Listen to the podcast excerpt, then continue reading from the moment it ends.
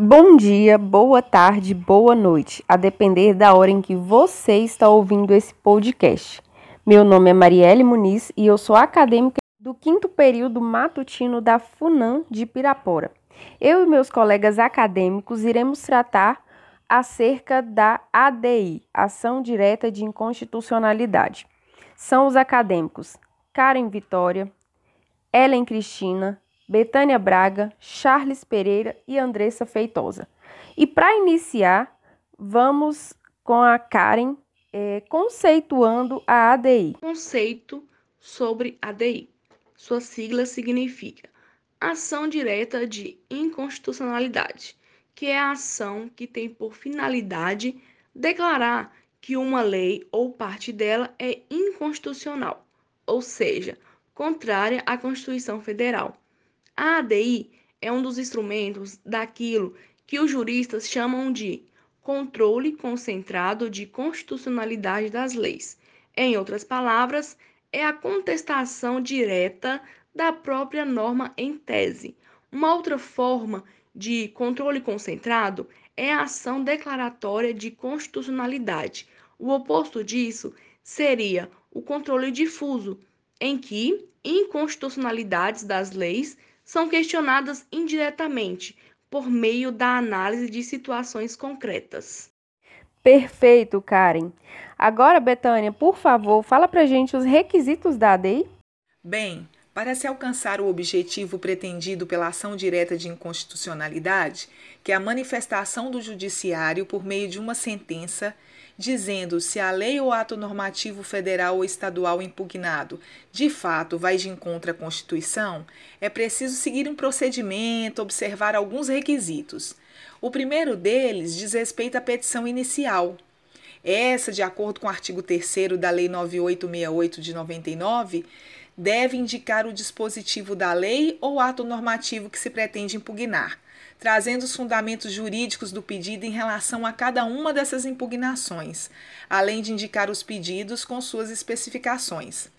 A petição inicial ainda deve ser apresentada em duas vias, acompanhadas de cópia do ato impugnado, de documentos e ainda de procuração, se a ação for interposta por advogado. É preciso que tudo isso seja observado, porque se a petição for considerada inepta, sem fundamentação e manifestamente improcedente pelo relator, esse poderá, de plano, indeferi-la liminarmente. E desse indeferimento cabe recurso? Sim, agravo em 15 dias. Ótimo, Betânia. Agora, Andressa, por favor, traz para a gente as características. Vou falar sobre as características da ADI. A primeira característica é a generalidade.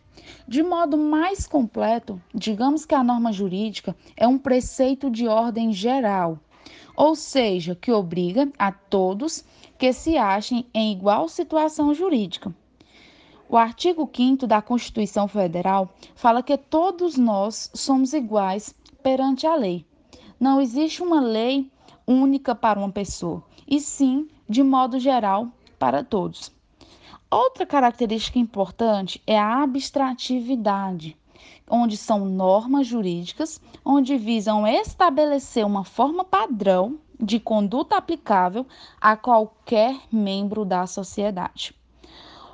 Outra característica é a impessoalidade, na defesa do interesse público, impedindo discriminação e privilégios indevidamente a particulares no exercício da sua função. Ok, Andressa. Então vamos lá aos aspectos legais. A ADI foi introduzida no direito brasileiro pela Emenda Constitucional número 16, de 26 de novembro de 1965, a Constituição de 1946, que a ela se referia como representação de inconstitucionalidade. Trata-se, no entanto, de verdadeira ação, no sentido de que os legitimados provocam, direta e efetivamente, o exercício da jurisdição constitucional. Ela encontra assento no artigo 102, inciso 1, a linha A do texto maior, que, ressalte-se, constitui norma de eficácia plena. Seu processo e julgamento são regidos atualmente pela Lei nº 9.868, de 10 de novembro de 1999. Agora, os nossos colegas Charles e Ellen vão trazer um caso concreto a ser debatido posteriormente. Bom, para exemplificar o tema do nosso podcast, que é a ADI, eu gostaria de falar um pouco a respeito da ADI 6341, que foi bastante repercutida no país, ela é bem recente e versa sobre a competência para tratar as medidas de enfrentamento do coronavírus. Como todos nós sabemos, o Brasil e o mundo estão sendo assolados pela pandemia do coronavírus. Né? E por este motivo, no dia 7 de fevereiro de 2020, o nosso presidente da República publicou a Lei 13.979, que dispõe sobre as medidas de enfrentamento da emergência de saúde pública né, e da importância internacional decorrente do coronavírus. É, essa lei dispõe, entre outros, do isolamento, da quarentena, da determinação compulsória de exames médicos, testes laboratoriais, uso de máscaras, dentre outros. Bom, 42 dias após publicada essa lei, o presidente da República ele publicou a, a medida provisória 926 de 2020, que além de alterar né, alguns dispositivos da, da Lei 3.979, é, ela também dispunha sobre os procedimentos para aquisição de bens e serviços né, e insumos destinados ao enfrentamento do coronavírus.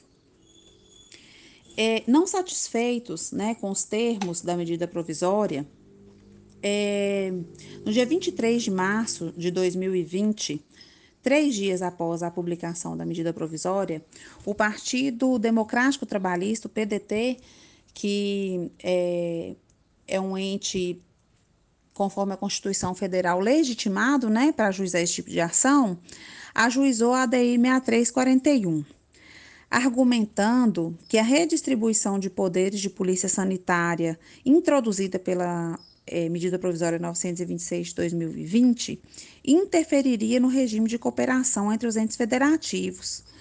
É, porque, segundo o entendimento do partido, da legenda, é, a lei e a medida provisória concentrava na União as competências para o enfrentamento do Covid-19, né? E, com, e havendo esse excesso de concentração, esvaziaria a responsabilidade constitucional dos estados e dos municípios, né? No que tange os cuidados com a saúde, é, prejudicando, segundo o partido, a administração do SUS nas ações de vigilância sanitária é, os cuidados com a saúde no tratamento do coronavírus, né? E também o partido entende, entendia, né, que era inconstitucional interpretar que a prerrogativa da União afastaria a autonomia dos estados e dos municípios, né, no enfrentamento do coronavírus. É, para tratar né, do entendimento do STF em relação a essa ADI, eu vou passar a palavra para o colega Charles. Conforme a nossa amiga Ellen acabou de explicar, o partido PDT ele ajuizou essa ação de inconstitucionalidade é, por declarar incompatibilidade parcial da Constituição Federal com a medida provisória número 926. O ministro Marco Aurélio de Mello ele deferiu parcialmente essa essa liminar, porque essa ação ela teve conflito de ajuizar essa ação inconstitucional, observando critério formal e material. No critério formal, o partido PDT entendeu que o texto legal correto não seria a medida provisória, e sim uma lei complementar. Contudo, o ministro Marco Aurélio entendeu de forma diferente. O que acontece? Tendo em vista a urgência do caso específico, coronavírus, uma pandemia mundial que acabou de chegar ao solo brasileiro e que poderia causar milhares de mortos ante a urgência dessa lei começar a vigorar no Estado brasileiro, entendeu que o texto legal correto seria sim a medida provisória. Em caráter material, alguns parágrafos e incisos do artigo 3 da medida provisória, o ministro entendeu que, em partes, seriam impugnados. conforme ele impugnou o parágrafo 8 que versa sobre a preservação do exercício e funcionamento de serviços públicos, o parágrafo 9 que atribuía ao presidente da República, mediante decreto, a definição dos serviços essenciais, o parágrafo 10 todos esses do artigo 3 O parágrafo 11 que vedava a circulação e a restrição de trabalhadores que possam afetar o funcionamento de serviços e atividades essenciais. Então, ele deferiu em partes esse, essa ação ajuizada pelo Partido Democrático Trabalhista, PDT. Ele entendeu que a referida norma, conforme a análise da Constituição, é, declara que sejam observados os limites de competência de cada ente federado que as medidas de circulação, transportes, etc., deverão ser determinados por cada ente federado, observados os limites de sua competência. Quanto à discussão a respeito do tema tratado, eu concordo com o posicionamento do ministro relator desse, dessa ação direta de inconstitucionalidade, ADI, porque eu concordo que cada ente federado sabe cada especificidade de sua população, de seu povo, tendo em vista que o Brasil é um país de dimensões continentais e cada estado em si tem uma situação climática, demográfica diferente. Então, seguindo o posicionamento da Constituição, seria correto cada ente federado dispor ou determinar quais seriam as suas medidas de circulação ou restrição ante a pandemia do coronavírus. Eu comungo totalmente com a opinião do colega Charles, porque também acredito que a cada região, né, cada município, cada estado, ele tem sua particularidade, né? Então cabe ao, ao governante, né, ao o representante do povo que foi eleito, é, tratar, né, dessas questões de saúde pública.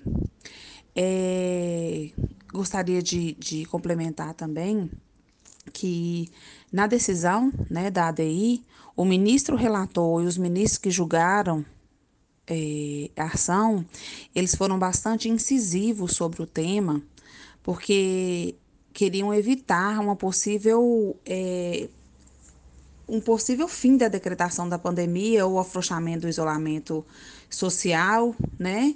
Porque caso isso acontecesse, é, ia comprometer a preservação da saúde pública.